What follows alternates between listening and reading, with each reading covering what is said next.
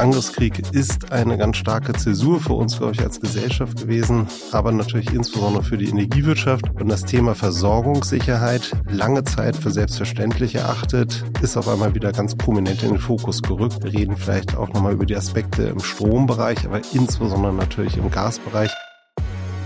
Welche Auswirkungen hat die Digitalisierung aufs Klima? Ist grüner Wasserstoff unsere Rettung? Und welche Verantwortung tragen dabei Unternehmen? Diese und weitere Fragen zur Zukunft der Energie beantworten wir in diesem Podcast. Impulse, der Energiepodcast mit Martin Bunnemann. Präsentiert von Avacon.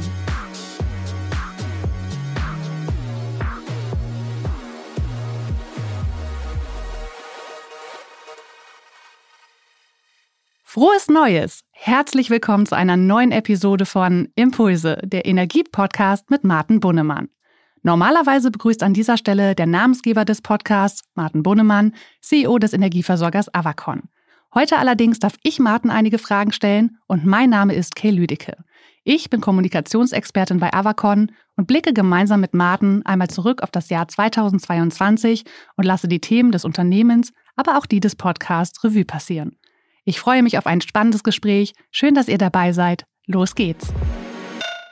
Ja, hallo Martin. Schön, dass wir heute hier zusammen im Podcaststudio in Helmstedt sitzen. Wir arbeiten zwar für jede Episode ja durchaus eng auch zusammen, aber selten sitzen wir zusammen vom Mikro. Heute dann doch mal wieder hier zusammen in Helmstedt. Schön, dass du dabei bist. Ich freue mich sehr, Kane. Ja, wir wollen ja einmal das letzte Jahr gemeinsam Revue passieren lassen. Wir haben das äh, letztes Jahr schon gemacht. Ich freue mich, dass wir das dieses Jahr wiederholen. Und normalerweise stellt sich an dieser Stelle ja der Gast nochmal vor. Ich würde sagen, das können wir uns an diesem Fall sparen, denn du solltest bekannt sein und ich hoffe, dass wir einige Hörer haben, die den Podcast auch schon länger verfolgen. Aber bevor wir jetzt in die Themen einsteigen, Martin, der Jahreswechsel liegt gerade hinter uns. Wie bist du denn ins neue Jahr gestartet?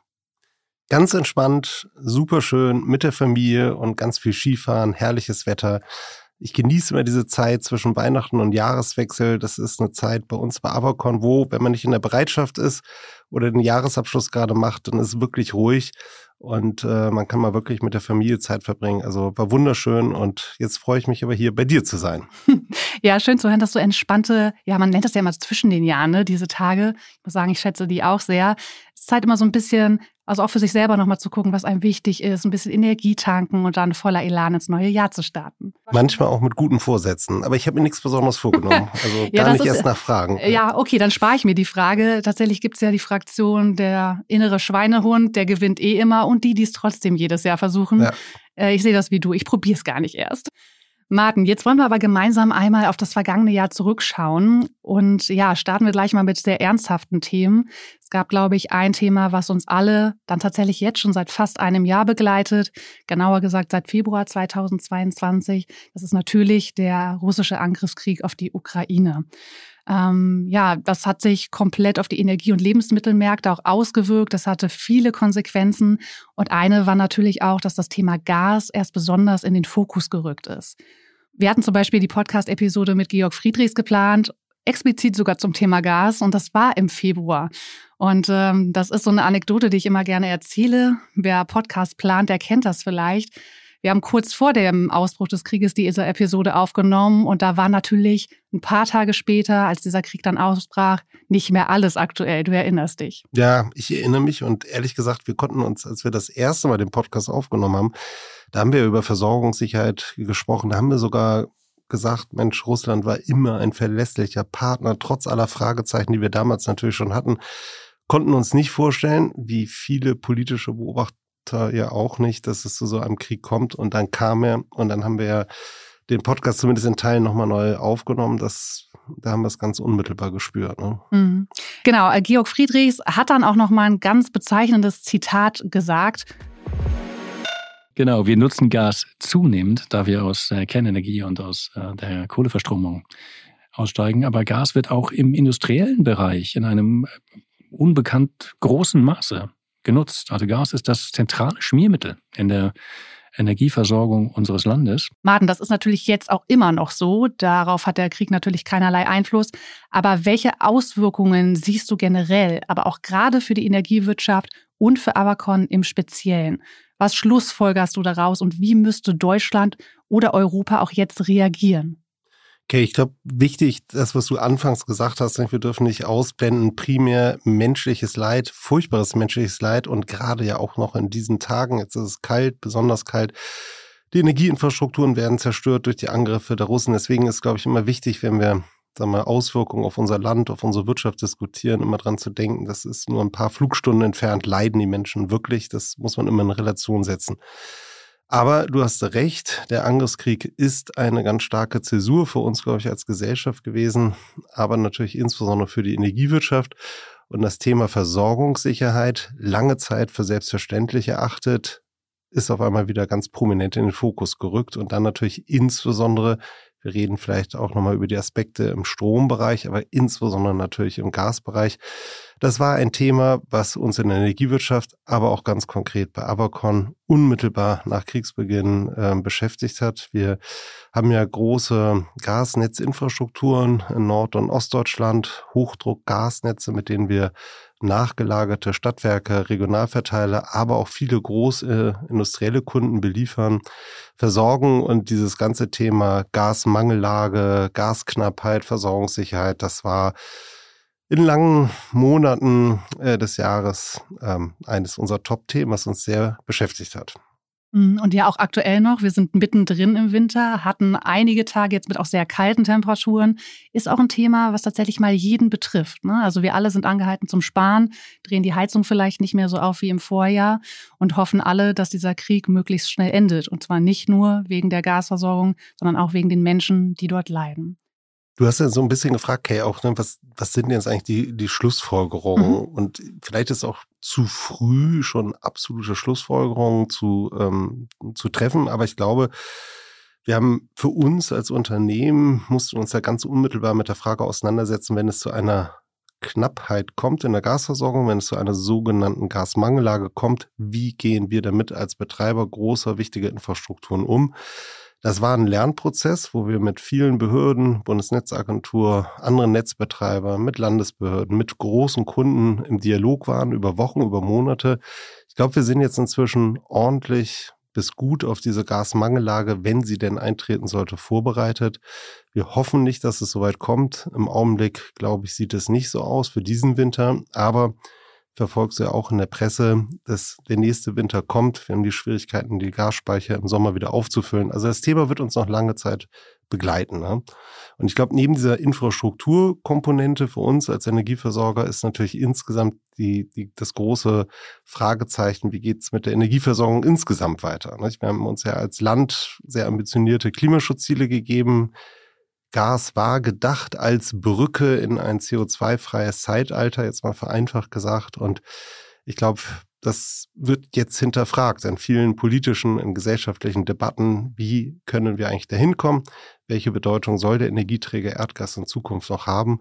Und das sind Themen, die uns als Gesellschaft beschäftigen, aber natürlich auch als Avacon, als Teil der Energieversorgungswirtschaft. Martin, du hast es gerade erwähnt, Energiewende, Erneuerbare sind Stichworte, die haben uns nicht erst nur im vergangenen Jahr begleitet. Das sind Themen, die wichtig sind, auch für die Zukunft unseres Landes oder für die Zukunft unseres Planeten. Ähm, du hast im Podcast auch mit deinen Gästen schon sehr viel über Dekarbonisierung gesprochen, wo zum Beispiel das Thema grüner Wasserstoff eine entscheidende Rolle spielen wird. Wir hatten dazu Patrick Lammers in der letzten Episode zu Gast und der zum Beispiel hat Folgendes gesagt. Ich bin überzeugt, dass die Kunden, ob das jetzt Privatkunden sind oder Kommunen oder Geschäfte, die sehen einfach auch, wenn ich dekarbonisiere, habe ich eine bessere Zukunft und bin ich mehr in Kontrolle von meinen Kosten. Weil ich nicht dekarbonisiere, bin ich immer abhängig von fossilen Stoffen der für die Dekarbonisierung nötige Netzausbau erfordert aber neben grünem Strom eben auch den grünen Wasserstoff und der Aufbau von Infrastruktur muss dafür ja vorangetrieben werden. Genauso zum Beispiel die wirksame Regulierung. Hat sich denn da im vergangenen Jahr was bewegt und was ist passiert? Ist das genügend oder wo siehst du noch dringenden Handlungsbedarf? Ich glaube, zunächst, Patrick adressiert ja zu Recht, dass es sag mal, neben ganz vielen energiepolitischen Weichenstellungen auch ein Kundenbedürfnis gibt, CO2-freier oder ganz CO2-frei sich mit Energie zu versorgen. Dieses Thema Abhängigkeit von fossilen Energieträgern, das ist durch den Krieg gegen die Ukraine nochmal ganz anders ins Bewusstsein der Leute gekommen, auch viele Entscheidungsträger in der Wirtschaft. Das erlebe ich fast wöchentlich eigentlich. Es vergeht keine Woche, in der wir nicht mit großen Unternehmen oder mit Kommunen darüber sprechen, wie kommen wir los von fossilen Energieträgern. Das ist ein Top-Thema. Also der Kunde fordert das ganz anders als vielleicht noch vor 36 Monaten. Aber die berechtigte Frage, auf was du, glaube ich, hier anspielst, ist, was muss sich jetzt eigentlich an den Rahmenbedingungen ändern, um dahin zu kommen? Und ich glaube, da ist es auch wichtig, gegenüber unseren Hörerinnen und Hörern auch ein bisschen Realitätssinn einzuführen in die Debatte. Wir haben eine politische Debatte, die sehr stark sich darauf fokussiert, wir müssen den Ausbau erneuerbarer beschleunigen. Ja, und das ist auch richtig, das teilen wir vollumfänglich, aber uns muss auch klar sein, dass das lange Transformationspfade sind, die wir als Gesellschaft gehen müssen, die wir als Energiewirtschaft gehen müssen. Und das wird nicht von heute auf morgen passieren. Die erneuerbaren Energien, die wir ausbauen, die werden, es wird lange Zeit dauern. Und wir haben es ein paar Mal in diesem Jahr, in, oder nicht nur ein paar Mal, in vielen politischen Diskussionen äh, diskutiert. Wir haben Rahmenbedingungen, die müssen sich dringend ändern, sonst wird das nichts. Das sind Planungs- und Genehmigungsverfahren. Das ist auch eine neue Austarierung von Rechtsschutzmöglichkeiten. Das sind die sag mal, regulatorischen Rahmenbedingungen für die Investitionen in die Energienetze ganz elementar, weil mir bringt der Ausbau an erneuerbaren Energien eigentlich gar nichts, wenn ich den erneuerbaren Strom nicht dorthin bringe, wo er verbraucht wird, und das geht nur mit leistungsfähigen digitalen Netzinfrastrukturen, die müssen gebaut werden, die müssen beschleunigt gebaut werden. Auch dafür brauchen wir vereinfachte Verfahren und dafür brauchen wir auch attraktive Investitionsbedingungen. Sonst können wir als Gesellschaft nicht das Geld mobilisieren, was wir für diesen Umbau brauchen. Ne? Deswegen, ich glaube, es gibt dieses Kundenbedürfnis nach CO2-freien, fossilfreien Energielösungen. Das ist stark. Es gibt ein starkes gesellschaftliches, politisches Bewusstsein dafür. Und jetzt, wie oft in Deutschland, wir haben kein Erkenntnisproblem, wir haben Umsetzungsproblem. Wir sind jetzt als Unternehmen, aber insbesondere auch als Politik gefordert, wirklich die Rahmenbedingungen zu schaffen, damit dieser Umbau in der Zeit, die wir uns vorgenommen haben, auch vonstatten gehen kann. Ich würde jetzt schmunzeln, wenn es nicht so ein ernstes Thema wäre, weil ich erinnere mich an unsere letzte Aufnahme, Jahresrückblick 21, und wir haben ähnliche Themen behandelt. Die Rahmenbedingungen haben sich jetzt vielleicht ein bisschen verändert durch eben äh, das Thema Gas. Aber ansonsten stehen wir nach wie vor an der gleichen Stelle wie letztes Jahr oder hast du Veränderung gesehen? Also, wir sprechen immer über genau ähnliche ja. Themen. Ne? Also wir wollen, dass alles schneller vorangeht. Und das ist auch immer ein Appell, den wir an die Politik adressieren. Aber hast du irgendwas Greifbares, wo du in 22 gesagt hast, jetzt spürst du einen Schub nach vorne? Also ich glaube, im Bewusstsein vieler Entscheidungsträger ist das schon deutlich äh, präsenter als noch vor einem Jahr. Das würde ich schon sagen. Und wir haben schon Beispiele, wo wir gesehen haben, dass in der Praxis auch Beschleunigung geht. Ich nehme mal nur gerade hier bei uns in Norddeutschland wirklich ein hochrelevantes Thema ist der Aufbau von LNG-Infrastruktur oben an der Nordseeküste, also für, für Flüssiggas. Da haben wir es ja geschafft, durch konsequentes Verwaltungshandeln, aber auch entsprechende Gesetzgebung ein unglaublich beschleunigtes Ausbautempo hinzubekommen. So, also es gibt dieses Beispiel, es gibt auch andere Beispiele. Jetzt wird es darauf ankommen, das wirklich flächendeckend zu machen, eigentlich für alle großen Infrastrukturvorhaben, die wir brauchen, um die Energiewende zum Erfolg zu bringen, aber auch zum Beispiel auch um die äh, Verkehrswende zum Erfolg zu bringen. Stichwort Schienenverkehr, ähnliche Fragestellung. So, und da gibt es ein starkes politisches Bewusstsein. Aber es sind dann ganz, ganz dicke Bretter, wo man wirklich konsequent ja, ganz viel Kernearbeit leisten muss, um das wirklich zu erreichen in der Praxis. Und da müssen wir auch im nächsten Jahresrückblick werden wir wahrscheinlich wieder auf das Thema gucken. Ich glaube nicht, dass das äh, nur eine Sache von, von einem Jahr sein wird. Ja, wahrscheinlich sind die Abschnitte auch für uns zu kurz, um wirklich den Progress zu sehen. Du hast eben die Verkehrswende angesprochen. Es gibt noch eine andere Wende, über die ich mit dir sprechen möchte, und das ist die Wärmewende. Auch das Thema hatten wir in einigen der Episoden, zum Beispiel mit Manfred Schmitz, aber auch mit Hagen Lessing. Und der Fokus von Hagen, er ist CEO von ISTA, der liegt ganz klar auf der Transformation der ja momentan fossil dominierten Wärmeversorgung von Gebäuden. Und er hat sich wie folgt dazu geäußert. Das ist, glaube ich, eine mit die größte Herausforderung für die Immobilienwirtschaft. Wenn man jemanden auf der Straße anspricht und fragt, wie stellst du dir die Dekarbonisierung der Energiewirtschaft vor? Dann kommt die Antwort Wind und Sonne. Wie stellst du dir die Dekarbonisierung des Verkehrs vor? dann ist die Antwort Elektroautos. Wie stellst du die Dekarbonisierung der Immobilienwirtschaft vor? Dann gibt es ein großes Fragezeichen. Mit Hagen haben wir im Januar aufgenommen. Das war vor so ziemlich genau einem Jahr. Und ja, wie weiter? Ja, ich fand das damals super spannend, mit Hagen darüber zu diskutieren, weil er jahrelange Erfahrung in der Energiewirtschaft hat, jetzt in der Immobilienwirtschaft ist, so ein bisschen von außen da drauf guckt an das ganze Thema Dekarbonisierung im Bestand, im Immobilienbestand natürlich aus einer anderen Perspektive anschaut, als wir als Energieversorgungsunternehmen. Er guckt da sehr stark drunter unter dem Aspekt Digitalisierung. Ich war sehr beeindruckt, auch was seine Firma dort sagen wir, voranbringt.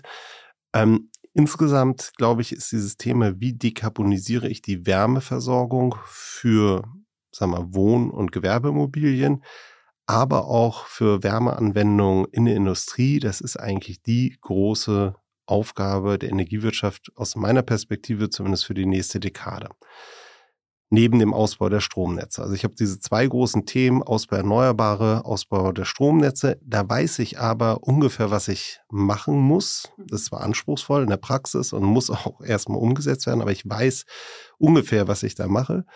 Habe das in den letzten zehn Jahren auch ziemlich erfolgreich eigentlich hinbekommen, wenn ich zum Beispiel mir den, die Entwicklung bei Avacon angucke. Im Bereich Wärmewende stehen wir eigentlich ziemlich am Anfang noch. Nicht? Wir sind beim Strom ungefähr schon bei 50 Prozent Erneuerbaren im Bundesdurchschnitt. Jetzt bei Avacon sind wir viel, viel weiter, weil wir diese sehr ja, an, in erneuerbaren Energien reichen Gebiete haben in Norddeutschland. Da sind wir weit über 150, 170, in einigen Jahren schon 190 Prozent erneuerbar gewesen. So, das sieht im Wärmebereich komplett anders aus. Da stehen wir eigentlich ganz am Anfang dieses Themas Dekarbonisierung. Und wie wir das gestalten, wie wir das technologisch gestalten, wie wir das regulatorisch gestalten, wie wir da Geschäftsmodelle entwickeln, wie wir aber auch die Bürgerinnen und Bürger mitnehmen. Ja, soziale Akzeptanz ist da auch, glaube ich, ein Riesenthema.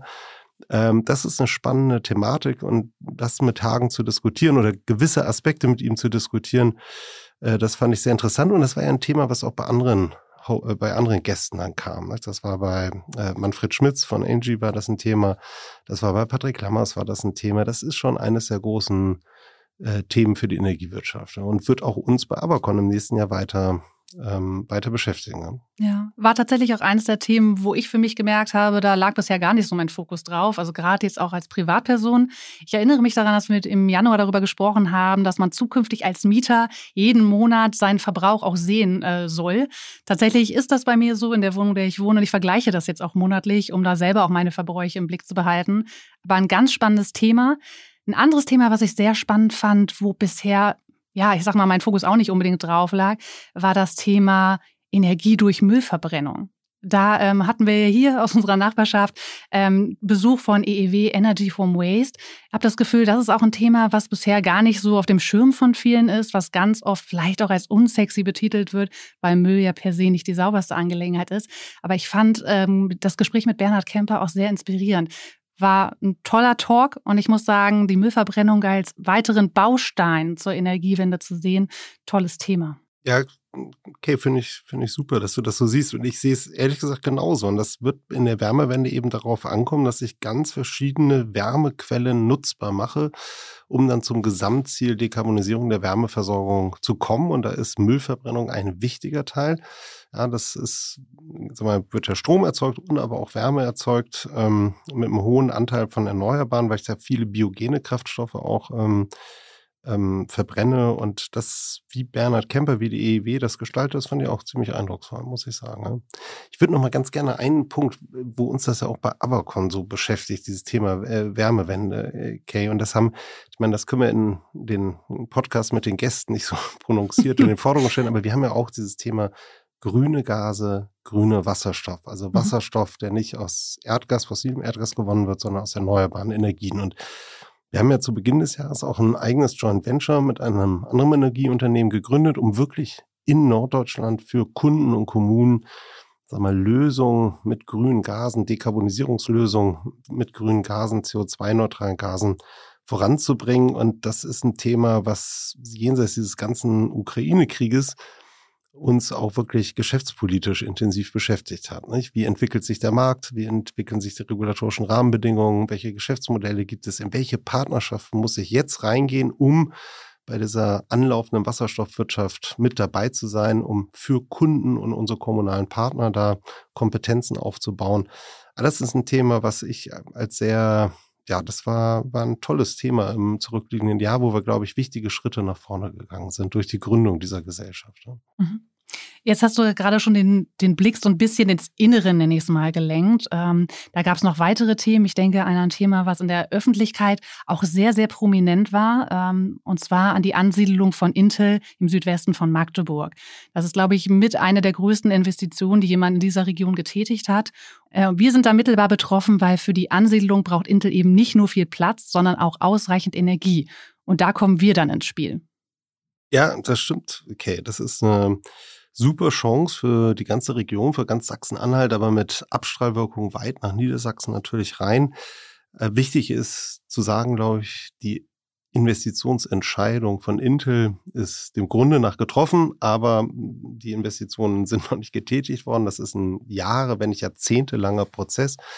Und ich glaube, wir konnten dort wirklich sagen wir, wichtige Arbeit leisten als Abercon zusammen mit anderen Partnern, um die, den notwendigen Stromanschluss für diese Riesenansiedlung zur Verfügung zu stellen. Jetzt aber auch für die Bauzeit, aber dann auch perspektivisch für die Ausbaustufen des Werkes. Das sind eine riesen Energiemengen, Strommengen, auch Wassermengen, aber das ist noch ein anderes Thema. Strommengen fokussieren wir uns mal drauf, die dort benötigt werden. Und ähm, das hat gezeigt, dass eine leistungsfähige Energieinfrastruktur, Strominfrastruktur mit Zugriff auf erneuerbare Energien, das kann ein echter Standortvorteil sein. Und das ist ein Thema, was wir immer wieder im letzten Jahr auch diskutiert haben, auch mit vielen Politikerinnen und Politikern in, in Ostdeutschland. Wie können wir eigentlich diese Standortvorteile, Fläche, Überschussenergie an Erneuerbaren, wie können wir das eigentlich nutzen, um auch Industrie gezielt anzusiedeln, so ähnlich wie das ähm, Intel in Magdeburg macht. Das ist, glaube ich, ein ganz spannendes Thema. Und wir werden das erleben, dass Industrie ist immer schon dorthin gegangen, wo Energie zur Verfügung stand.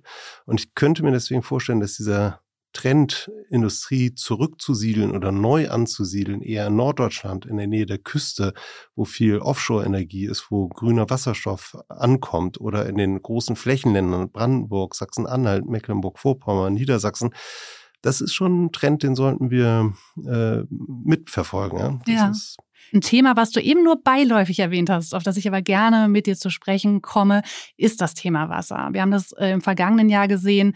Tesla hat eine große Fabrik gebaut und im Sommer waren dann ich sag mal, die Menschen, die um diese Fabrik rum gebaut haben, angehalten, Wasser zu sparen. Weil dieser Fabrikneubau oder auch die Tätigkeiten, die Prozesse innerhalb dieser Fabrik so viel Wasser gefressen haben. Ich glaube auch, dass das Thema Wasser generell immer mehr Aufmerksamkeit erfährt. Zum Beispiel, weil wir eben 2022 einige sehr heiße Sommertage hatten, wo die Erde wirklich braun war, verdörrt war.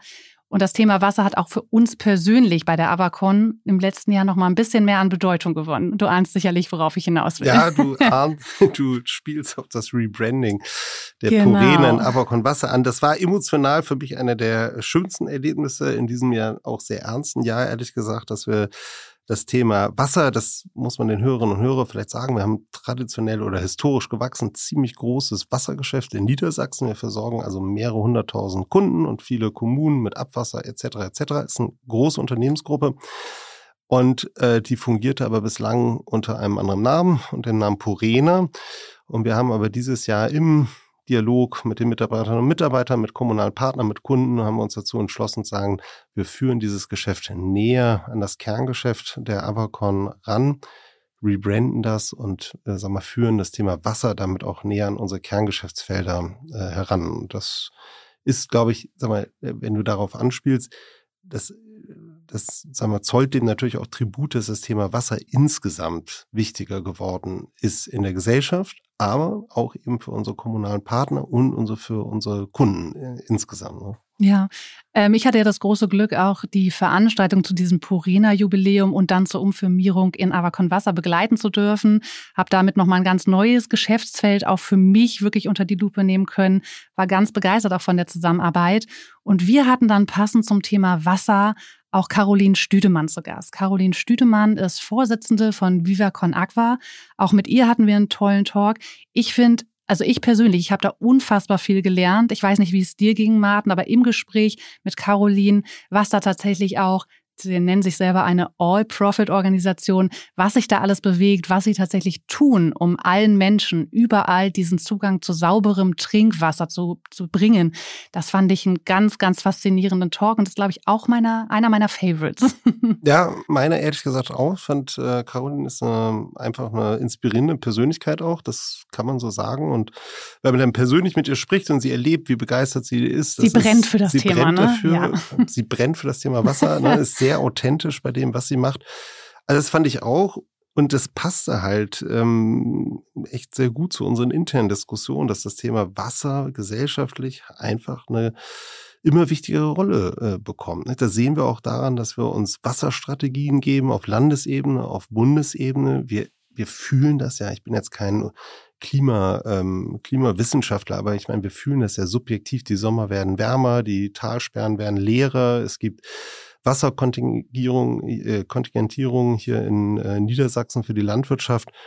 Ähm, das spüren wir und wir spüren das auch bei vielen industriellen Kunden, aber auch bei Kommunen, die wollen ihre Wasserversorgung diversifizieren. Hier in Niedersachsen gibt es ja zum Beispiel viel Wasser, was aus dem Harz kommt. Mhm. Und nach den Trockensommern 2017, 2018 haben wir das vermehrt in den Diskussionen erlebt, dass man sich zunehmend darüber Gedanken macht, äh, wo kommt eigentlich das Wasser her, wenn das nicht mehr im, im Harz so vorhanden ist, wie es historisch war. Und das führt dazu, dass man eigentlich überall in Niedersachsen, aber auch Sachsen-Anhalt sich Gedanken über Diversifizierung von Wasserbezug macht, über ja überhaupt das anders in der politischen Diskussion zu schätzen lernt. Und ich glaube, das ist für uns eine tolle Chance, da mit unserem Geschäftsfeld ähm, diesem Bedürfnis nachzukommen.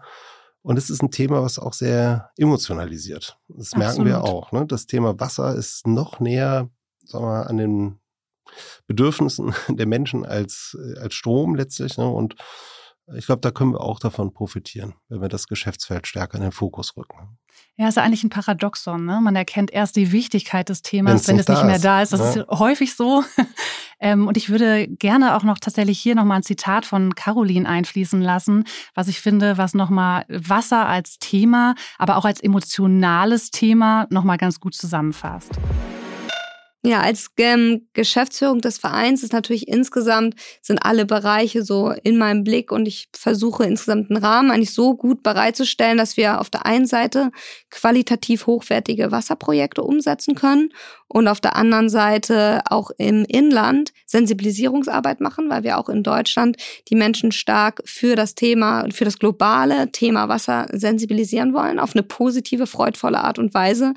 Und ich fand ganz, ganz toll, wie sie das zusammengefasst hat, weil sie versuchen das eben nicht mit Appellen, bitte spart Wasser, was sicherlich ein ganz wichtiger Punkt ist, aber das Viva Con Aqua mit Freude versucht, diese Botschaft zu transportieren. Und das, finde ich, hat sie auch im Gespräch wunderbar rübergebracht. Das hat mich sehr beeindruckt. Ja, war, war toll, der Ansatz. Ne? Das, damit gewinnt man, glaube ich, Menschen. Absolut. Sich, ne? Ja, also ich habe nach dem Gespräch wirklich noch mal intensiv darüber nachgedacht, wie viel Wasser ich verbrauche. Caroline hatte auch spannende Zahlen für uns mitgebracht. Du erinnerst dich vielleicht, was man für die, Jeans, Herst genau, Kaffee, die Herstellung von einem ja. Kilo Käse oder auch genau die Produktion einer Jeanshose. Da überlegt man sich dann doch, braucht man jetzt die zehnte, elfte Jeans. Ne? Martin, jetzt sind wir schon mittendrin bei so ein bisschen den Themen des Podcasts, aber mich interessiert natürlich auch, es gab noch ganz viele weitere Themen, die nicht nur uns bei der Avacon, sondern auch die Gesamtgesellschaft bewegt haben. Das war zum Beispiel die WM, die vor wenigen Wochen erst zu Ende gegangen ist.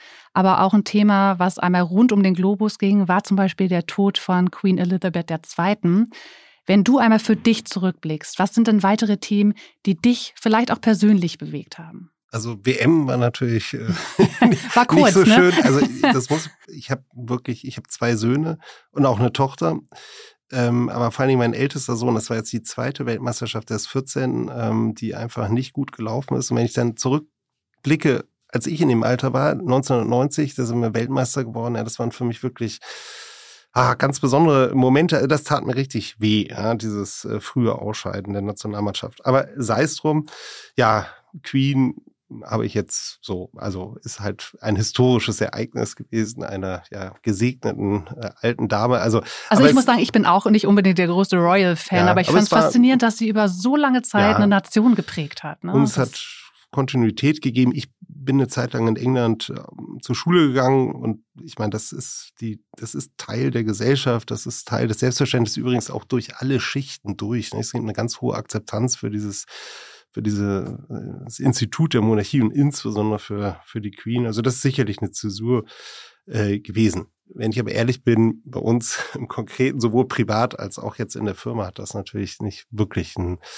ähm, Einfluss gehabt. Gespielt, ja. ähm, sag mal, was bei uns sicherlich eine große Rolle ge gespielt hat, jetzt aus einer Perspektive Avacon, ist, darf man nicht ausblenden, immer noch das Corona-Thema. Wir waren, als wir ins neue Jahr gegangen sind, immer noch im sogenannten Krisenregelbetrieb. Ja, Corona mhm. war immer noch das dominante Thema und ist es ja, wenn wir ehrlich sind, bis zum heutigen Tag. Ja, wir haben immer noch hohe Infektionszahlen. Ich will es jetzt nicht nochmal wieder strapazieren, irgendwie kann man das Thema auch nicht mehr hören, aber da wichtig, glaube ich, wir werden aus der Energiekrise Positives rausziehen. Ja, das, davon bin ich fest überzeugt. Als Unternehmen, aber auch als Gesellschaft. Ähm, aber wir haben auch aus der Corona-Krise viel Positives mit rausgenommen. Insbesondere, wenn ich an das Thema Digitalisierung unserer Arbeitswelt denke und sagen wir, Flexibilisierung. Wir arbeiten, Stichwort New Work, das mhm. erlebst du ja auch im Alltag mit. ja. Wir experimentieren damit noch rum ja, wir haben da bestimmt noch nicht den eingeschwungenen Zustand äh, gefunden, aber ich finde das unglaublich spannend, was sich da tut. Ich bin ein großer Befürworter von New Work-Modellen. Wir überlassen ja hier bei Avacon bewusst einzelnen Gesellschaften, einzelnen Geschäftsbereichen auch ein bisschen, wie die sich das ausprägen äh, wollen, um mal rum zu experimentieren, schreiben das nicht sklavisch vor, so und so mhm. muss es sein. Ich bin auch, da bin ich auch ganz offen, da gibt es große Diskussionen auch zwischen Unternehmensvertretern. Die einen sagen, nein, wir wollen wieder zurück, mehr Präsenz. Wir sagen ganz klar, Präsenz ist ganz wichtiger Bestandteil unserer Kultur. Ohne Wenn und Aber. Aber Präsenz heißt nicht, dass ich fünf Tage im Büro sitzen muss, ja, sondern das kann ein Team für sich definieren, wie sie Präsenz in ihren Arbeitsalltag einpflegen lassen, ob sie Teamarbeitstage machen, whatever. Ne? Und das machen wir, machen wir als Vorstand, das machen wir als Geschäftsführung unserer Tochterfirmen. Das ist ein Thema, finde ich, eine spannende Entwicklung, die wir so ohne Corona ja nicht gesehen hätten, wenn wir ehrlich sind. Ne? Oder es wären jahrelange Kulturprozesse gewesen. So, das, das ist ein Thema, was, was uns, sagen wir, neben dem harten Thema Russlandkrieg äh, sicherlich beschäftigt hat. Martin, absolut. Ich kann das nur bestätigen. Auch ich arbeite sehr viel von zu Hause aus, schätze das auch sehr. Ähm, es gab, glaube ich, zig Erhebungen in so, ich sag mal, in der Hochzeit von Corona. Ist man äh, tatsächlich produktiver? Ich für mich kann das bejahen, aber ich glaube, jeder muss für sich da schauen, wie und ob er das so umsetzt. Ich fand es nur bezeichnend. Es gab einen Tweet, der ist viral gegangen. Da stand sinngemäß, ich krieg's nicht mehr ganz zusammen drin, was? Ihr seid früher wirklich vier Stunden durch die Gegend geflogen, nur um euch PowerPoint-Folien zu zeigen? Und ich muss darüber immer. Wahres dran. Ja, also äh, it's funny because it's true. Und ich äh, finde das immer noch äh, eine schöne Anekdote, weil das einfach auch ganz gut zeigt, was wir tatsächlich auch für Vorteile aus dieser Krise gezogen haben. Also das sehe ich genauso. Das wird es auch so nicht mehr geben, bin ich ganz fest von überzeugt. Ne? Das wird, man wird das gezielter machen, man wird mehr Qualität Qualitätszeit sag mal, sich nehmen, ja, sich bewusst einmal, einmal treffen. Wir machen das zum Beispiel, wir hatten früher, ich weiß nicht, vier Budgetgespräche mit einer Tochtergesellschaft im Jahr. Immer sind die angereist oder wir sind da hingefahren, mhm. so und jetzt machen wir dreimal digital und einmal dafür mit Abendessen und Zeit verbringen. Ne? So, also, dass man da Qualitätszeit hat, auch das Networking, das Persön den persönlichen Austausch, der, der ist wichtig aber ich muss halt nicht dauernd haben. Ne? So, ja, also, dafür da, mehr Quality Time. Genau, und da eine so eine bessere Mal ganz abgesehen davon, dass das auch für die persönliche Work-Life-Balance einfach gut ist. Ne? Wenn Reisezeit äh, ist auch immer mit Stress verbunden etc. Also das ist ein Thema, vielleicht noch ein ernstes Thema, was mich zum Ende des Jahres leider, leider sehr beschäftigt hat, ist dieses ganze Thema Mental Health. Mhm. Ich glaube, da hat uns Corona und auch der Ukraine-Krieg, der hat auch viele Ängste ausgelöst, auch bei Mitarbeiterinnen und Mitarbeitern, hat uns gelehrt, ähm, dass wir da auch sensibler hingucken. Einen sehr, sehr tragischen äh, Tod eines von mir auch sehr geschätzten Kollegen in einer, einer Schwesterfirma, der viele von uns, mich aber auch persönlich sehr bewegt hat. Der hat uns nochmal vor Augen geführt, dass wir dieses Thema ernster nehmen müssen. Wir müssen mehr darüber reden, mehr Aufmerksamkeit darauf lenken und auch ja den Kolleginnen und Kollegen mehr Hilfe anbieten, auch als Firma. Also das ist so ein Thema, das spielt für mich auch damit rein. Wie, wie gehen wir miteinander um? Wie sehr achten wir aufeinander? Und eben dieses Thema mentale Gesundheit. Wir achten ja traditionell extrem viel auf Arbeitssicherheit, also mhm. wirkliche Verhinderung von Arbeitsunfällen, aber dieses Thema mentale Gesundheit mitzudenken als einen ganz wichtigen Bestandteil äh, der Firmenkultur. Das, das ist mir persönlich auch wichtig. Und das wollen wir auch jetzt in 23 nochmal stärker auf die Agenda äh, setzen. Ne? Ich finde es auch ganz schön, dass du das hier nochmal platzierst. Es ist ja von Natur aus ein Thema, was weniger greifbar ist, was mehr Achtsamkeit erfordert, weil man es eben nicht wie bei klassischer Arbeitssicherheit ja bestmöglich absichern kann. Ähm, das sind alles viel weichere Faktoren. Und ich habe aber auch das Gefühl, dass es bei uns gerade auch so Ende des Jahres ein Thema geworden ist, was mehr im Bewusstsein auch von einzelnen Mitarbeiterinnen und Mitarbeitern verankert ja. wurde. Ne? Wir haben da viel gemacht, haben eine kleine Kampagne auch mit einem Videopodcast.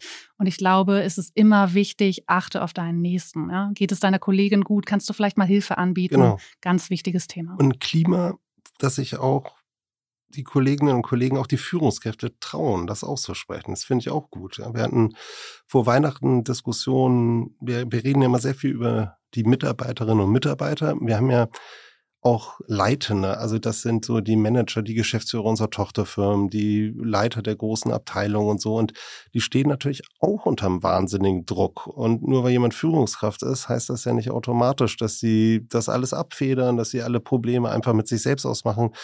Und ich glaube, da sind wir auch einen Riesenschritt weitergekommen. Äh, erstmal ne, Bewusstsein dafür zu schaffen, darüber zu reden.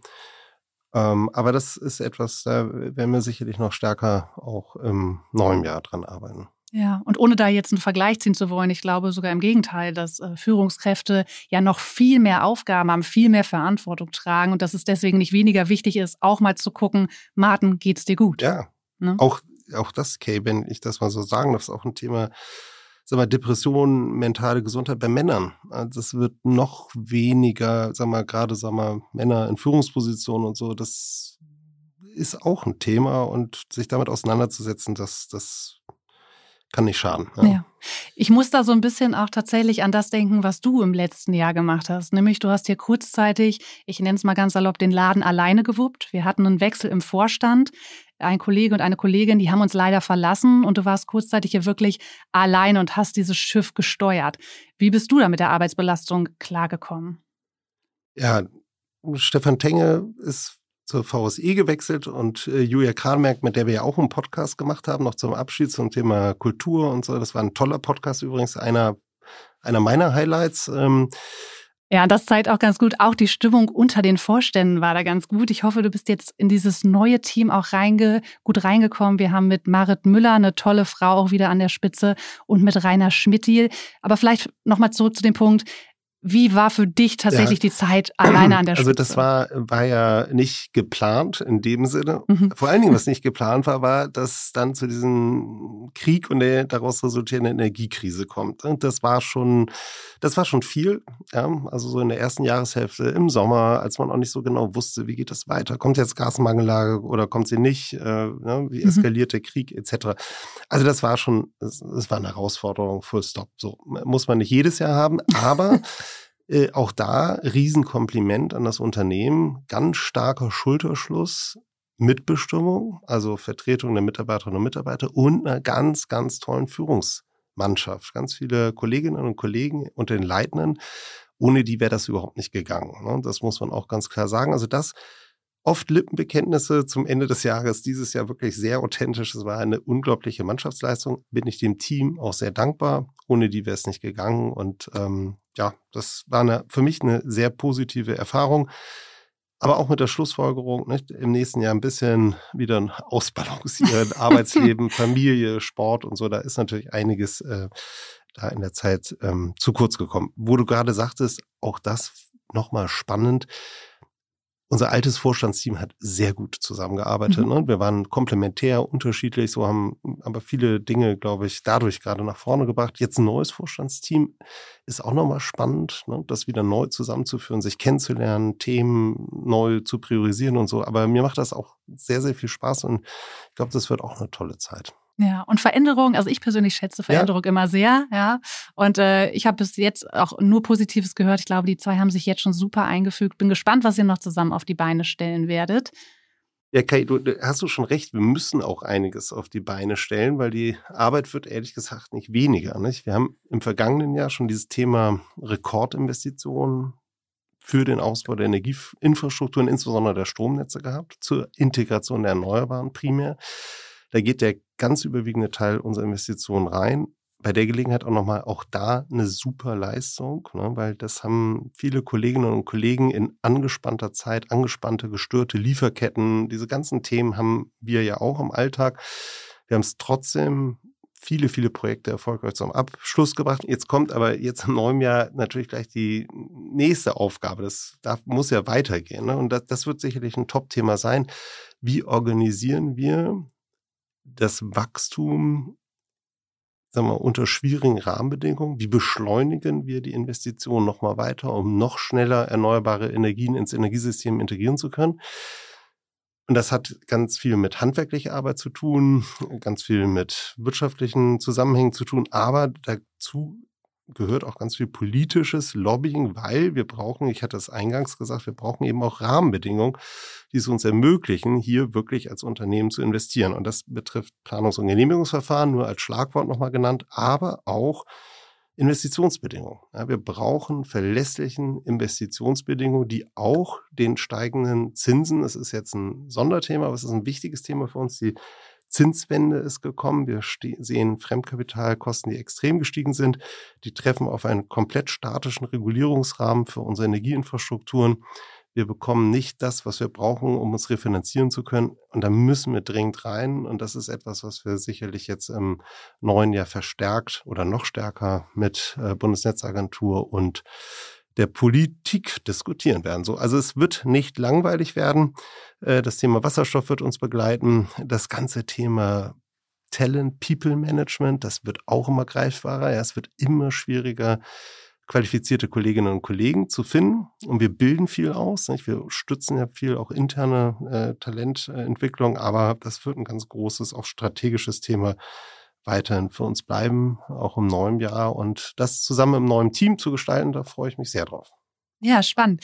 Ich fand auch gut, dass du gerade nochmal dieses Thema qualifiziertes Personal angesprochen hast, weil wir auch in der ein oder anderen Podcast-Episode im vergangenen Jahr gehört haben, Personal ist einfach eine Ressource, die knapp ist, weil man nicht das gut ausgebildete Personal findet. Wir haben von hohen Durchfallquoten bei handwerklichen Berufen gehört, ähm, aber auch sonst stellt sich ja die Frage, mit der Entwicklung der Digitalisierung, zum Beispiel auch beschleunigt durch Corona, qualifiziert sich das benötigte Personal entsprechend schnell mit. Ne? Also da gibt es ja durchaus die eine oder andere Baustelle. Ich glaube, wir sind da ganz gut unterwegs, aber ich beachte, beobachte das mit Spannung, gucke auch dieses Jahr, was da passiert.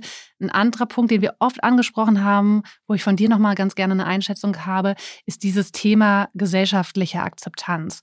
Du hattest mehrfach auch im Laufe des Jahres immer mal so Bedenken geäußert, das könnte kippen, ja, die, die Stimmung könnte kippen. Es könnte da auch zum Teil, ja, zu Differenzen zwischen Personengruppen kommen. Okay, ich, also das ist ein Thema, wo ich wirklich jetzt schon ehrlich gesagt seit vielleicht sogar zwei, drei Jahren immer sensibler hingucke. Nicht? Ich, das macht mir schon, ich will nicht sagen Sorgen, ich will es jetzt auch nicht überdramatisieren, aber wir haben schon Entwicklungen in unserer Gesellschaft, nicht, wo mm, in manchen Teilen der Gesellschaft fehlt es schon jetzt an der Akzeptanz, was wir machen. Und da habe ich einfach Sorgen, wenn wir da nicht sensibel hingucken, miteinander gucken und auch offen und ehrlich über Probleme der Energiewende sprechen, ähm, dass diese, dass das größer werden kann. Ne? Also, dass diese Leute mitzunehmen, das machen sich viele Menschen vielleicht auch, wenn ich das mal so sagen darf, die in den Verwaltungen, in den Landeshauptstädten oder so sind, gar nicht so klar, was das bedeutet, ein Windpark oder Stromtrassen hier im Lande zu bauen. Ne? Da gibt es so viele widerstreitende Interessen. Ich habe vor zwei Jahren mal, bin ich mal selbst in so äh, ja, Bürgerinitiativen reingegangen, habe okay. mit denen das diskutiert. Und da gibt, du kannst dir nicht vorstellen, wie heterogen die Interessenlage ist. Und da müssen wir ausgleichen, da müssen wir uns auch als Unternehmen auch der Kritik stellen, da müssen wir uns aber vor allen Dingen einbringen in die gesellschaftliche Debatte. Und weil wenn wir die so, wenn wir die Akzeptanz verlieren für das Thema Energiewende und alles, was damit zusammengehört, nicht? erneuerbaren Ausbau, Stromnetzausbau etc., dann schadet das am Ende letztlich uns als Unternehmen massiv. Nicht? Weil wir stehen für Energiewende hier in Nord- und Ostdeutschland. Wir sind wesentlicher Treiber dieser Entwicklung. Und deswegen ist das Thema gesellschaftliche Akzeptanz für das, was wir tun, eines der großen Themen, die ich auch als Verantwortung insbesondere für den Vorstand sehe. Ich denke da tatsächlich sogar noch größer. Also das ist ja dann nicht nur irgendwann ein unternehmerisches Problem, sondern ein gesamtgesellschaftliches. Ne? Wir sprechen hier über unsere aller Zukunft. Wir wissen, Zukunft beginnt zusammen. Da ja. sollten wir alle ins Boot holen und gemeinsam an einem Strang ziehen. Ja. Ich möchte mich aber ganz herzlich bei dir bedanken. Ich fand es toll, dass wir heute wieder die Möglichkeit hatten, nochmal auf das vergangene Jahr zurückzugucken, auch nochmal so ein bisschen reflektieren, ein bisschen spiegeln konnten. Was waren für uns die, die wichtigen Themen oder aber auch für dich persönlich. Ich denke, wir starten jetzt frisch und motiviert in das vor uns liegende Jahr. Ich bin gespannt, was sich tut, sowohl regulatorisch als auch politisch, aber auch bei uns intern bei der Avacon. Freue mich, dass du heute dabei warst und ja, verabschiede mich an dieser Stelle von allen Zuhörerinnen und Zuhörern. Ich hoffe, ihr bleibt uns treu. Vielen Dank, dass ihr dabei wart. Bleibt gesund und auf bald. Vielen Dank dir, liebe Kay. Hat wieder sehr viel Spaß gemacht in diesem Jahr und auch hier im Podcast. Herzlichen Dank. Das freut mich. Tschüss, bis zum nächsten Mal. Impulse, der Energiepodcast mit Martin Bunnemann. Jeden ersten Dienstag im Monat. Damit ihr keine Episode mehr verpasst, abonniert jetzt diesen Podcast. Außerdem freuen wir uns über eure Bewertung. Bis zum nächsten Mal. Dieser Podcast wird produziert von Podstars bei OMR.